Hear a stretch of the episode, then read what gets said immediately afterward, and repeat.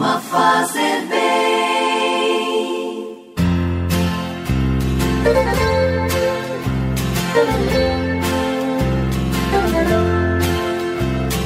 Orar costuma fazer bem. O coração de quem se entrega à oração tem mil histórias para contar.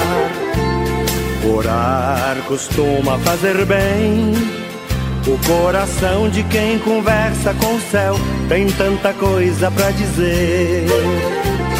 Nesta sexta-feira, dia 28 de maio, debaixo da graça de Deus, esta oração da manhã começa mais um dia com você e por você.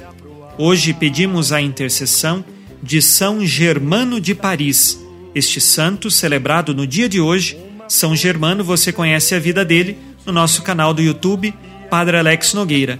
Neste mesmo canal, todos os dias rezamos o Santo Terço e também a oração da noite chamada Boa Noite, meu Jesus. Neste momento, no amanhecer dessa sexta-feira, com profunda fé, confiando em Deus, rezemos em nome do Pai e do Filho e do Espírito Santo. Amém. Que a graça de nosso Senhor Jesus Cristo, o amor do Pai e a comunhão do Espírito Santo estejam sempre convosco. Bendito seja Deus que nos reuniu no amor de Cristo. Firmados e unidos no amor de Cristo, ouçamos com atenção a palavra do Santo Evangelho. Não importa se não vem como esperava, orar costuma fazer bem. Evangelho de Jesus Cristo segundo Marcos, capítulo 11, versículos de 11 a 26. Tendo sido aclamado pela multidão, Jesus entrou no templo em Jerusalém e observou tudo. Mas, como já era tarde, saiu para Betânia com os doze. No dia seguinte, quando saíam de Betânia, Jesus teve fome. De longe, ele viu uma figueira coberta de folhas e foi até lá ver se encontrava algum fruto. Quando chegou perto, encontrou somente folhas, pois não era tempo de figos. Então Jesus disse à figueira: Que ninguém mais coma de teus frutos. E os discípulos escutaram o que ele disse. Chegaram a Jerusalém. Jesus entrou no templo e começou a expulsar os que vendiam e os que compravam no templo. Derrubou as mesas dos cambistas e as cadeiras dos vendedores de pombas. Ele não deixava ninguém carregar nada através do templo e ensinava o povo dizendo: Não está escrito: Minha casa será chamada casa de oração para todos os povos? No entanto, vós fizestes dela uma toca de ladrões. Os sumos sacerdotes e os mestres da lei ouviram isso e começaram a procurar uma maneira de o matar. Mas tinham medo de Jesus, porque a multidão estava maravilhada com o ensinamento dele. Ao entardecer, Jesus e os discípulos saíram da cidade. Na manhã seguinte, quando passavam, Jesus e os discípulos viram que a figueira tinha secado até a raiz. Pedro lembrou-se e disse a Jesus: Olha, mestre, a figueira que amaldiçoaste secou. Jesus lhe disse: Tende fé em Deus.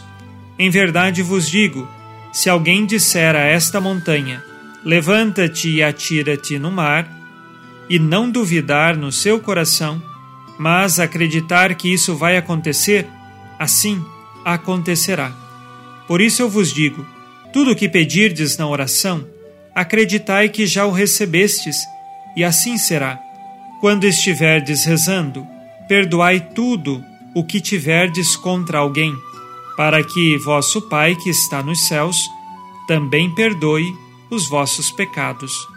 Palavra da salvação. Glória a vós, Senhor.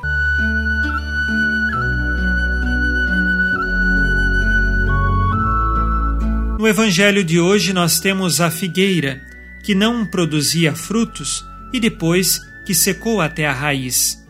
É claro que não era tempo de frutos, mas a figueira, na Bíblia, sempre recorda o povo de Israel. Um povo que talvez se tornou estéril e que agora já não produzia frutos pela sua fé. Mas Jesus veio para trazer um novo povo, o povo da nova e eterna aliança. Jesus também vai ao templo no evangelho de hoje e se encontra com vendedores, cambistas que estavam lá. E eles tornaram o templo não só um lugar de comércio, porque o comércio era necessário, principalmente para as pessoas que vinham de muito longe e não podiam trazer animais para serem oferecidos em sacrifício. E exatamente por isso eles tinham que comprar o animal ali para oferecê-lo no templo em sacrifício. Isto era legítimo e justo. Mas o grande problema é que esses vendedores e cambistas eram ladrões, injustos e faziam diversos conluios e roubavam do povo.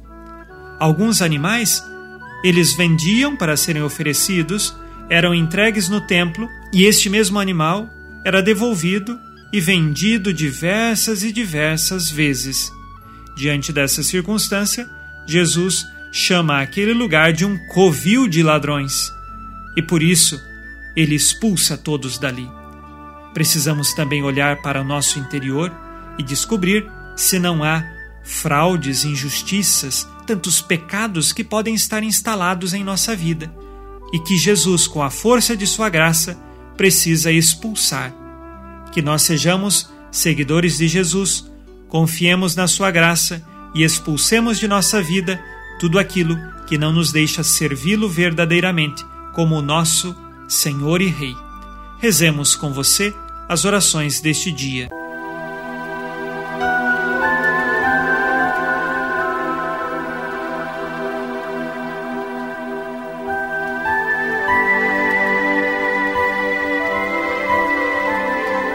Pai nosso que estais nos céus, santificado seja o vosso nome. Venha a nós o vosso reino.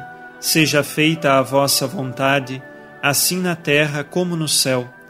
O pão nosso de cada dia nos dai hoje.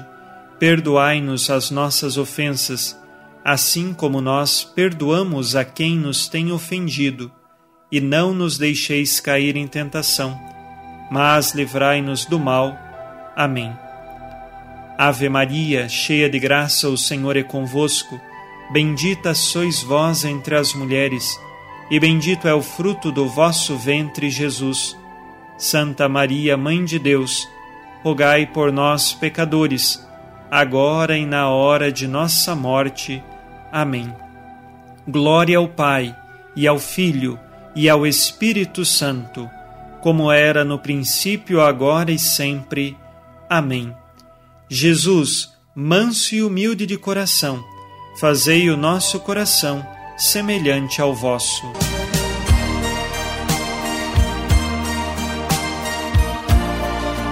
O Senhor esteja convosco, Ele está no meio de nós. A nossa proteção está no nome do Senhor, que fez o céu e a terra.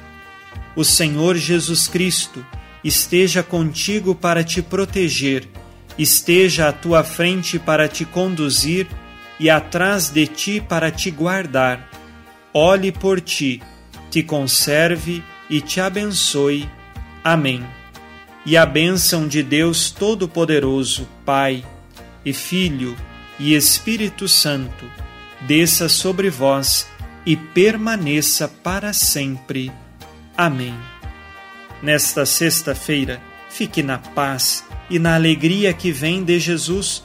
Abençoado dia a você e sua família. Abençoa, Senhor, as famílias. Amém. Abençoa, Senhor, a minha também.